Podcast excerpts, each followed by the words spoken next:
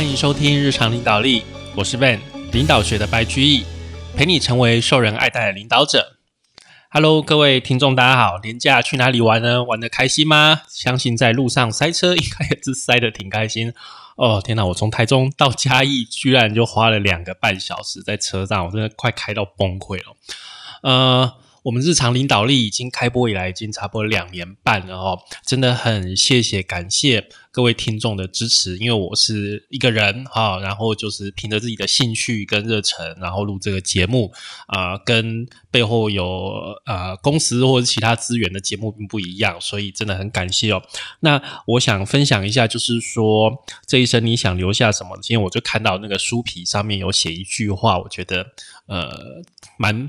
蛮呃，我心蛮有所感的，跟大家分享，就是说，领导人的工作不是指使别人做事，而是致力帮助他们做得更好。啊，我今天突然发现有这两行小小的字，我想说跟大家分享一下。我觉得这真的是我们，就是我我我录了这么多的呃，快将啊两年半的一个节目，这是跟我的所得所了解的是一致的，就是。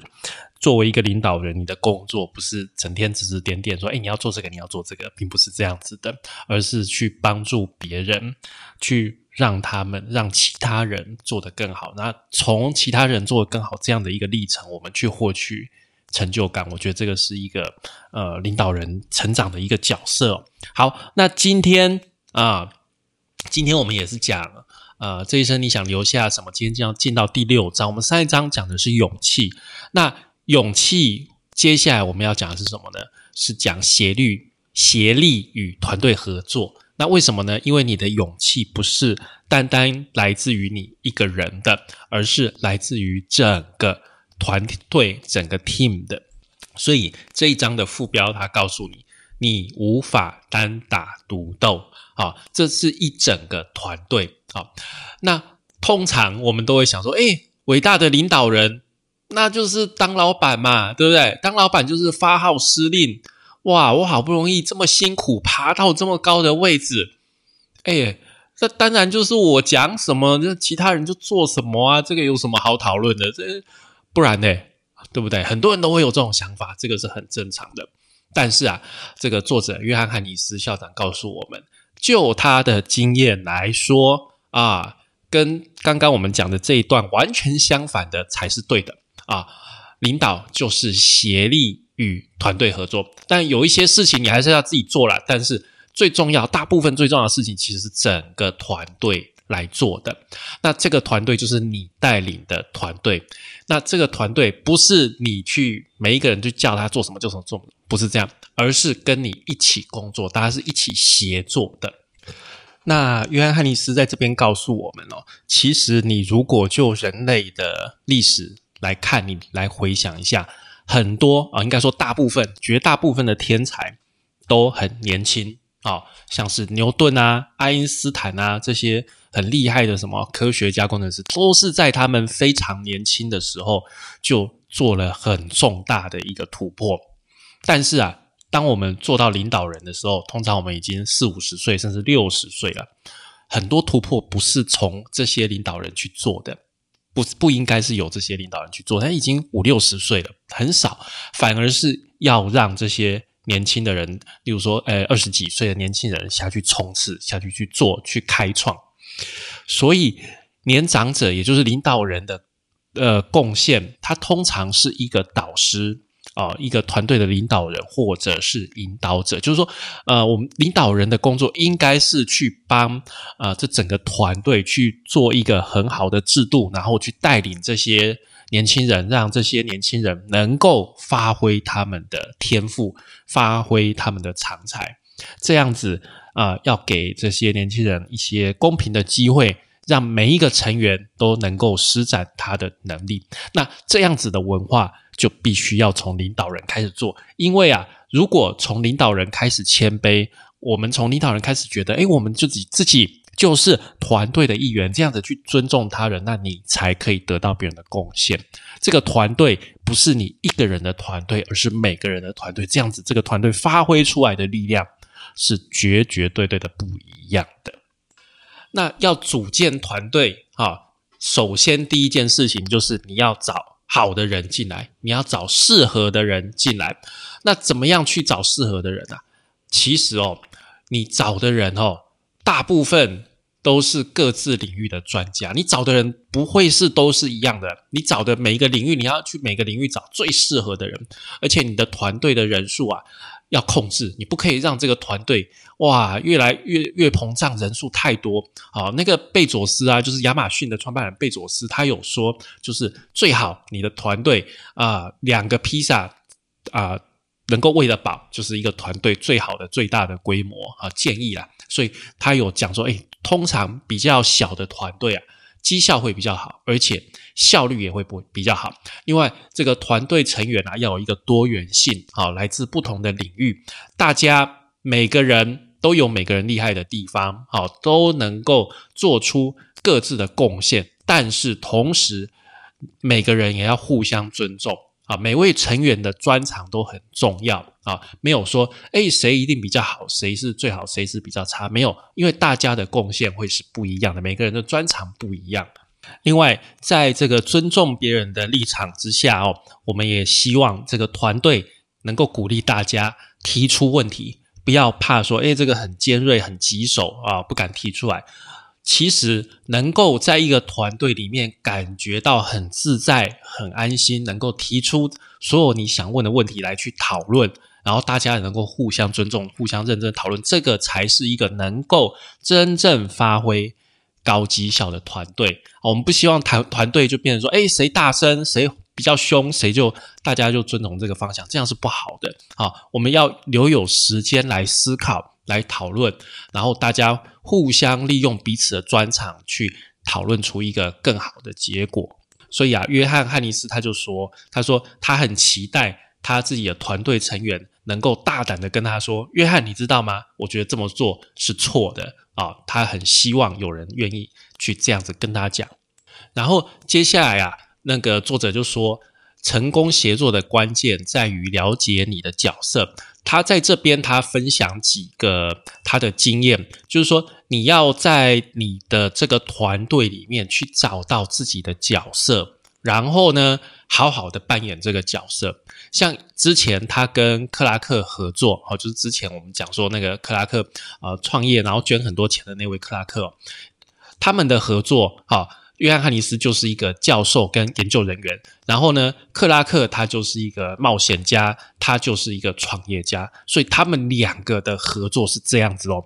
但是啊，换到啊，换到在史丹佛校长的角色，约翰是汉尼斯是角色，然后他跟教务长艾奇曼迪合作，这个时候啊，他们的合作模式就不一样。艾奇曼迪这个人，他的外交手腕高明，生性谨慎，然后非常有耐心。所以，呃，约翰·汉尼斯在跟艾奇曼迪的合作，哈，他们的合作就跟之前他跟克拉克合作就不一样。啊，这个约翰是校长，他是一个梦想家，然后呢，艾奇就是一个掌舵者。好，然后啊，这个他以前约翰在跟克拉克合作的时候，他们两个人都小心翼翼，怕踩到对方的。地盘，但是啊，跟爱奇合作就没有这样的一个顾虑，他们两个之间几乎没有界限，很多情况哇，他跟爱奇就互为替身哈啊，这个约翰没空的时候就请爱爱奇去参加，好帮忙做代理，然后啊，爱奇也都能够很正确的反映约翰的意见，他们就是所以这个约翰能够在斯坦福大学当十六年的校长。也是因为他有艾奇曼德这样子一个非常跟他配合非常良好的教务长啊，艾奇也做了十六年的教务长，所以这个就是你在团队里面你要去思考你的定位，不一定永远都是一样的。每一个位置、每一个时空环境下面，你所啊需要展现出来的一个人格特质，通常是不一样的。你要去注意到这一点，你因为你要。适时的跟你配合的人，去找出一个最适合的一个模式。那在你跟你的团队处了好之后呢，你要去思考一下向上管理哦。你的主管也是你啊的团队的一份子，对不对？你是你的主管的团队的一份子，应该这样讲哦。所以你也要去学会去管理你的主管。对呃，约翰·汉尼斯来说，他的主管其实就是董事会啊，所以他觉得他跟董事会能够。合作的关键在于说彼此能够信赖，而且了解、尊重各自的角色。董事会要明白说，诶，董事会的人，好，这些董事不是去管理，不是去经营，好，这个是校长的工作。然后啊，校长要知道，诶，董事会是对于校长的任命必须负起全责，好，所以说。呃，要确保董事会要确保整个学校长期财务状况的良好，然后整个校誉啊，整个声誉，然后还要对于呃后代的利益来去把关，所以两者哈，校长跟董事会的一个工作是不一样的，互相的权责，大家双方要彼此能够了解，所以基于这些的状况下面，我们彼此信赖、了解和尊重。讲完向上管理之后啊，我们接下来讲。啊，他在讲接班人哦，他他说挑选千里马，如何找对人，随时准备神救援。身为一个领导人，你最后一定会发现，我们一定要把领导人这个位置转交给别人，就是你的接班人，下一个人。一开始你一定觉得很不放心，你一定觉得这个人上来做什么都很奇怪，很不习惯，真的是看不顺眼。但是啊，你要想，这个也是身为领导人的一个重责大任。也就是顺利的交棒。你一开始选好了呃接班人之后，你一定会觉得这个人的能力不如你，好，这是很正常的，因为你已经在这个位置做了很久，你有的丰富的经验。但是你的这些经验也是通过很多错误、很多失败磨练而来的。啊，他不是说你的经验，也不是说马上就是你天赋，你就是这么厉害，你天生神力啊，你坐上位置，你什么都会做，波及宽朗的啦。好，一定也是经由经验、经由这些失败教训来的。那你的接班人是不是也要时间来去累积这些经验跟失败？这个是很合理的吧？啊，所以一旦找到合适的人，其实你自己呢就要后退一步，让他。大显身手，而你就只是慢慢的隐居在幕后。那但是啊，如果啊，真的哈，真的这个呃，看到计划脱轨，或者是有其他人开始，很多人提醒你在注意的时候，你就要去干预了哦。因为应该讲说，我们看人的眼光哈，没有那种百分之百的。某一款保险进来，真的有的时候还是会看走眼，哦，有的时候还是会看走眼，就像张忠谋当年拉蔡立行上来一样，他看到哎做了一阵子，感觉真的不行，他还是把他拉下来一样，还是必须要有的时候要去干预，干预并不是说啊很轻松的事情，真的干预真的不是一件很轻松的事情哦，你要去。评估说，我现在是不是要马上换人？然后呢，在换人之间，在找到替代人选之前，你有没有时间一边找人，然后一边自己又回来带团队？那你有没有足够的时间跟足够的精力？怎么样做才会对这个团队带来更好的一个未来？有的时候啊，你挑了最佳的领导人选，结果出来的结果很糟糕，进展缓慢，或者是这个新的领导人没有得到其他人的爱戴，没有办法去激励其他的成员。如果啊，你没有办法派，没有办法找到更好的人选接手，那就要考虑在这边停损。好，继续前进。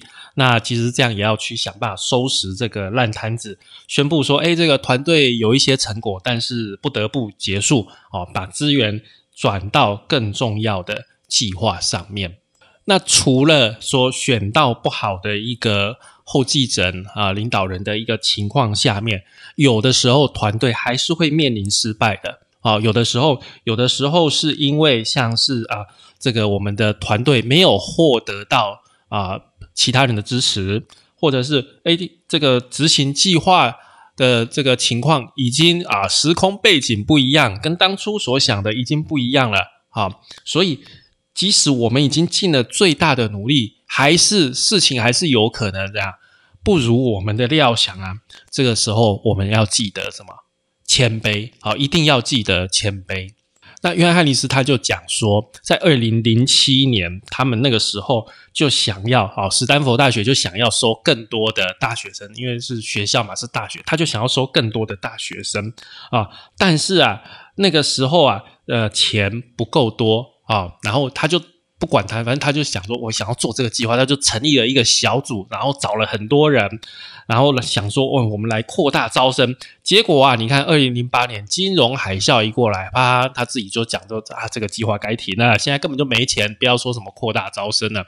我们现在整个学校都过得很辛苦。后来啊，他这个计划就暂停，然后呢，隔了几年，隔了四年，经济恢复了，啊，经济复苏了，他又在。进行这个计划，这个时候就顺风顺水，就得到大家的支持。所以说，这整个计划，这个整个团队一开始的失败，他觉得都是他自己的责任啊。这这时运不济嘛，刚好遇到金融风暴，没有钱啊，巧妇难为无米之炊，这个万马不化都对不对？但是啊，你看时机一到之后，马上诶，这个计划反而又进行的很顺利。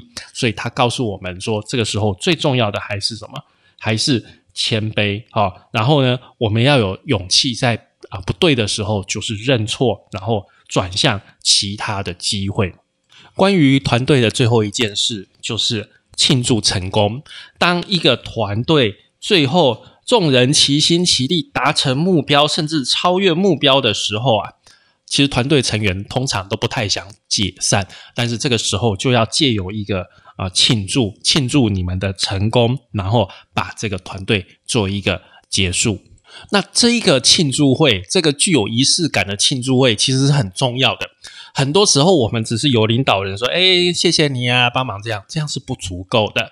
我们要办一个庆祝会，让在团队里面的每一个人都知道他们是多么的重要，而且他们的成就是多么的有价值。”那约翰·汉尼斯他自己本人，他就常常哦，在就是啊，他身为校长嘛，他就会去办一些宴会，然后啊，在这个年度感恩夜感恩宴会上面去感谢啊所有的人员的付出，然后啊，他会亲自到处走动，向每一位来宾道谢，而且告诉他们说，哎，感谢你们如何帮帮助整个学校的成功。他希望每个人能够亲耳听到。他们的努力有多么的重要，并且能够表达校长他自己最衷心的感谢。我们跟团队是一体的，是整体的，我们不是独自一个人。所以，为什么要等到团队都解散了，才发现说，哎，这些团队人员对我们是多重要？应该要趁团队还在的时候，大家一起来庆祝。好，这个就是今天哦，我们来讲团队的这个部分哦。我们一开始。先讲说团队的重要性啊，不是你一个人单打独斗就可以的团队的重要性。然后讲说怎么样去建立起你的团队，找各种不一样的人、不一样领域，然后建立尊重的文化。然后啊，在啊了解自己的角色，就是团队里面每个人要担任怎么样的角色，去互相的配合。然后这些协力能够创作，能够创造出很多的啊神奇的绩效。然后啊。接下来我们要讲什么？上向上管理，去管理你的主管，了解彼此的呃工作，彼此的权责，互相尊重。接下来是找后继的继承人啊，挑选千里马找继承人。然后啊，如果继承人不好，或是状况不好，要怎么样去善后？最后我们要庆祝成功。好，以上就是我们今天的节目喽。啊，有时候你听众在听我的节目的时候，你们会不会听到那个？啊救护车啊，或者是垃圾车的声音啊，那也没办法啊，因为我们附近有一个医院，然后垃圾车你也知道嘛，台湾到处都会有垃圾车啊。好啊，这个就是我个人在录音上面没有办法去克服啦，因为我其实就是在一般的呃一般的这个公寓里面去录制这样的一个节目。还是很感谢大家的呃收听哦。好，呃，感谢您的收听与追踪，请帮我们在 Apple Podcast 评分与留言，也欢迎追踪我们的 FB 粉丝团日常空格领导力以及 IG 我们的 IG 账号是 Leadership C Podcast 日常领导力。我们下次再会喽，拜拜。